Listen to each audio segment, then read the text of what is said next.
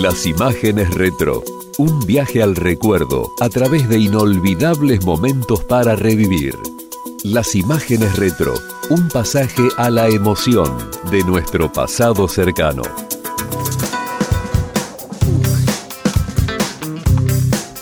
Fue un año de muchos impactos y decisivo en la historia contemporánea argentina.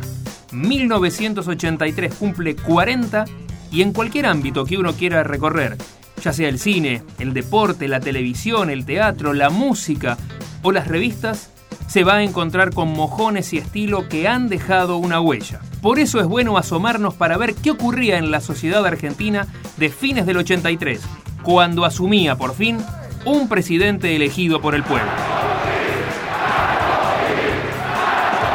Los multitudinarios actos de cierre de campaña a lo largo de la avenida 9 de Julio tanto de la Unión Cívica Radical como del justicialismo, fueron la conclusión de un año con mucha participación popular, tanto en las convocatorias políticas, donde hubo niveles de adhesión nunca visto antes ni después, como la lógica consecuencia de la apertura tras la dictadura. Quedaron en el recuerdo la quema del cajón de Herminio Iglesias y el emotivo discurso de Raúl Alfonsín.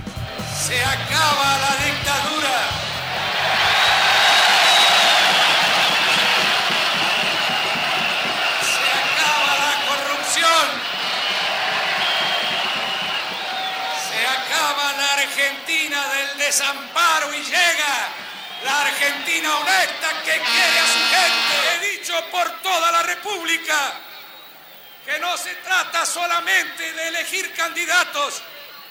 Aquí se trata fundamentalmente si ver, de ver si es posible que le pongamos realmente una bisagra a la historia argentina y terminar con la frustración y la desesperanza.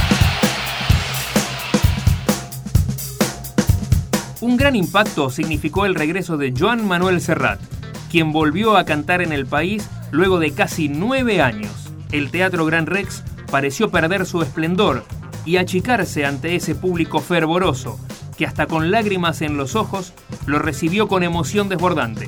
Después de abrir el concierto con Cantares, el clásico poema de Antonio Machado dijo simplemente, como decíamos ayer, parafarseando a Fray Luis de León, quien pronunció esas palabras ante sus alumnos al retomar sus clases tras cinco años preso. Caminante, son tus huellas el camino y nada más.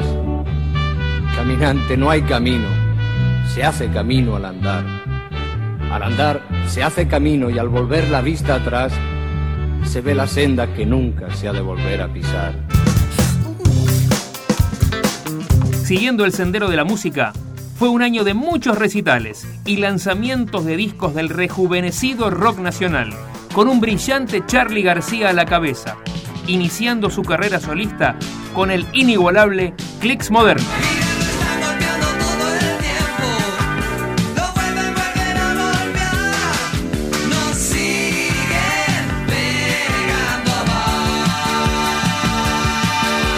También Virus plantó bandera de su estilo con agujero interior y debutaron los Twists a pura irreverencia con La dicha en movimiento.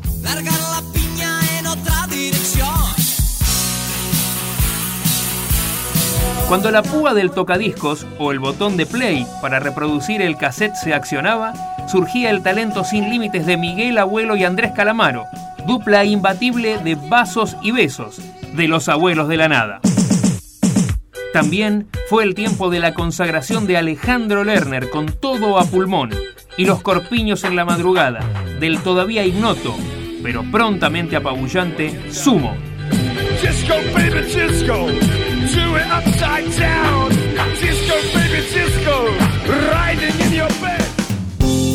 El ámbito del teatro mostraba en esas horas una enorme variedad de propuestas para todos los gustos, desde el extraordinario Amadeus, dirigido por Cecilio Madanes, que consagró a Oscar Martínez, pasando por Susana Jiménez con La Mujer del Año o Virginia Lago, haciendo la Piaf. Caviar deleitaba con su estilo en Michelangelo y el teatro de revistas dejaba dos gemas, siempre con títulos tan particulares, pero a tono con el momento social que se vivía. Con censura o sin censura, la cosa se pone dura y la revista multipartidaria. Y los inimitables Le presentaban Por Humor al Arte en el Coliseo con joyas como Entreteniciencia Familiar. Y aquí en Entreteniciencia Familiar ya nos disponemos a disfrutar de toda la alegría, el colorido y el ritmo tropical del cuarteto Los Brillantes. Bueno, aquí me informa que lamentablemente los integrantes del Cuarteto Los Brillantes no se han podido hacer presentes porque eh, han debido... Ah, porque han bebido. De todos modos, ya nos disponemos a disfrutar de toda la alegría, el colorido y el ritmo tropical de estos simpáticos lo que nosotros muchachos. hacemos en realidad es música de cámara. ¿Cómo música de cámara? Música de cámara, claro. lo que- No, no, no, ya, ya sé, por supuesto. Música de cámara, música de cámara, ya lo sé. Pero digo, ¿eso qué es? Cámara de comercio, cámara frigorífica, cámara, cámara séptica. Es música clásica.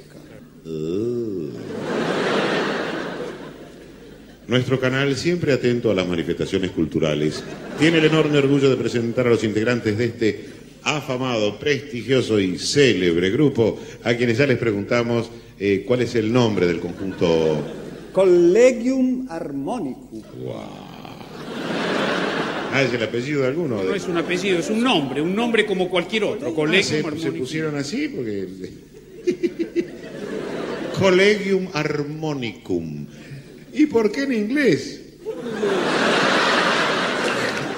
No, no, no, no es inglés, es latín. La cartelera de películas mostraba un alto nivel, en tiempos donde era toda una ceremonia prepararse para ir al cine el sábado por la noche. No habrá más penas ni olvido y La República Perdida se destacaban entre las nacionales, a tono con lo que se estaba viviendo. Reto al Destino, El Crimen de Cuenca y Desaparecido estaban entre las más vistas. Apuntando a otro público, se anunciaba The Wall, autorizada y sin cortes, y el particular humor itálico de Adriano Celentano, con el fierecillo domado, acompañado de Ornella Muti. Pero el gran impacto del año fue Flashdance y su inolvidable banda de sonido.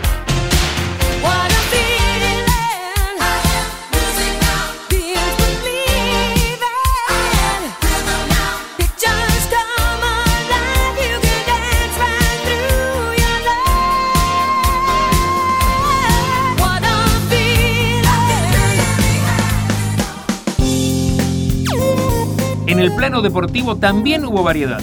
Carlos Salvador Vilardo tomó el lugar de César Luis Menotti y comenzó su paciente trabajo como entrenador de la selección nacional con variados resultados y el inicio de la interminable polémica con su antecesor.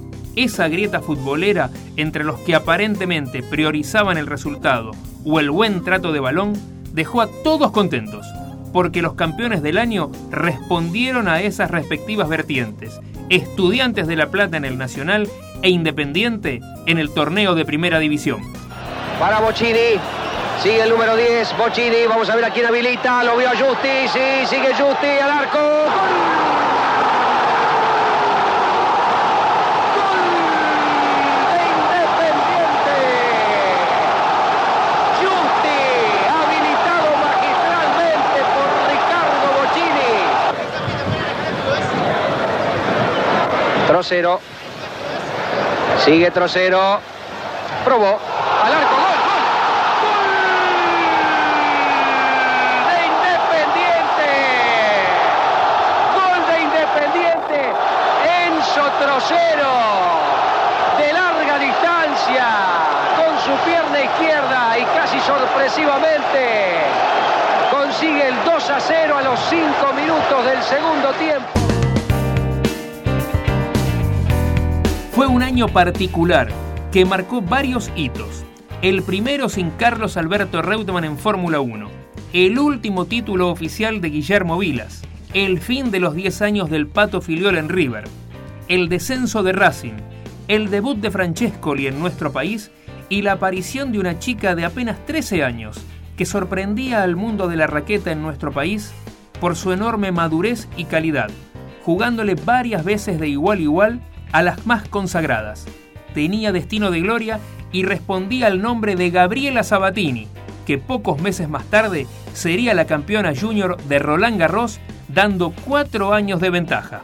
Gabriela, hace hoy exactamente una semana, a esta misma hora, a las 12 y media del mediodía, ganabas en París el campeonato abierto más importante del mundo que se juega en canchas de polvo de ladrillo. La rival era la búlgara Maleva. ¿Me puedes contar el último tanto del partido? Bueno, eh, no fue muy largo el tanto, pero yo le hice un drop a la izquierda de ella y ella me lo tiró al medio. Quedó todo el campo descubierto y yo tiré un pase. ¿Qué sentiste en ese preciso momento que seas campeona de Roland Garros? Y salté de alegría, le di la mano a la contraria y abracé a mi papá. Y también te felicitó Maradona. Sí. ¿Qué te dijo? Me dijo, te felicito y, y en el partido hizo mucha fuerza por mí. ¿Vos esperabas eh, la recepción que tuviste cuando llegaste a Buenos Aires? Porque te recuerdo que solamente Guillermo Vilas tuvo esa recepción cuando ganó el primer Grand Prix en el año 74. Me imaginaba algo que, pero no, no era para tanto. Fue el último año de todos los canales en manos del Estado, ya que en mayo de 1984 el 9 volvería a Alejandro Romay. Una temporada con buena programación, con la irrupción de Amor Gitano y una dupla llamada a hacer historia, Arnaldo André y Luisa Culioc, y la aparición de dos programas originales y diferentes que dejaron su huella, Badía y compañía y Mesa de Noticias. Hola, de la nata al tubo. Ah, de la nata, buen día, ¿cómo le va? Buenos días, benemérito señor director, ¿cómo está usted? Bien, bien, mire, de la nata, le llamo porque va a ir justamente hoy una persona del banco, ya me lo anticipó el, el gerente, a recabar informes por el otorgamiento de un préstamo. Ya estoy al tanto de todo, señor. ¿Alguna recomendación? Sí, efectivamente, de la nata, a grande. A grande porque realmente el préstamo va a estar de acuerdo a los informes que usted dé. De manera que entonces, para que el préstamo sea importante, a grande menos cosas. Qué sé yo, diga que nosotros tenemos sucursales en, en Hong Kong, que tenemos este, una cantidad de teletipos, diga que tenemos 22 camiones de exteriores y además diga que el edificio es propio. Deje todo en mis manos, señor, y no olvide nunca que le pertenezco, señor. En la radio se dio una gran pulseada entre Rivadavia y la renovada Mitre. Larrea, Carrizo y Muñoz por un lado, contra Neustadt, Mareco y Víctor Hugo por el otro.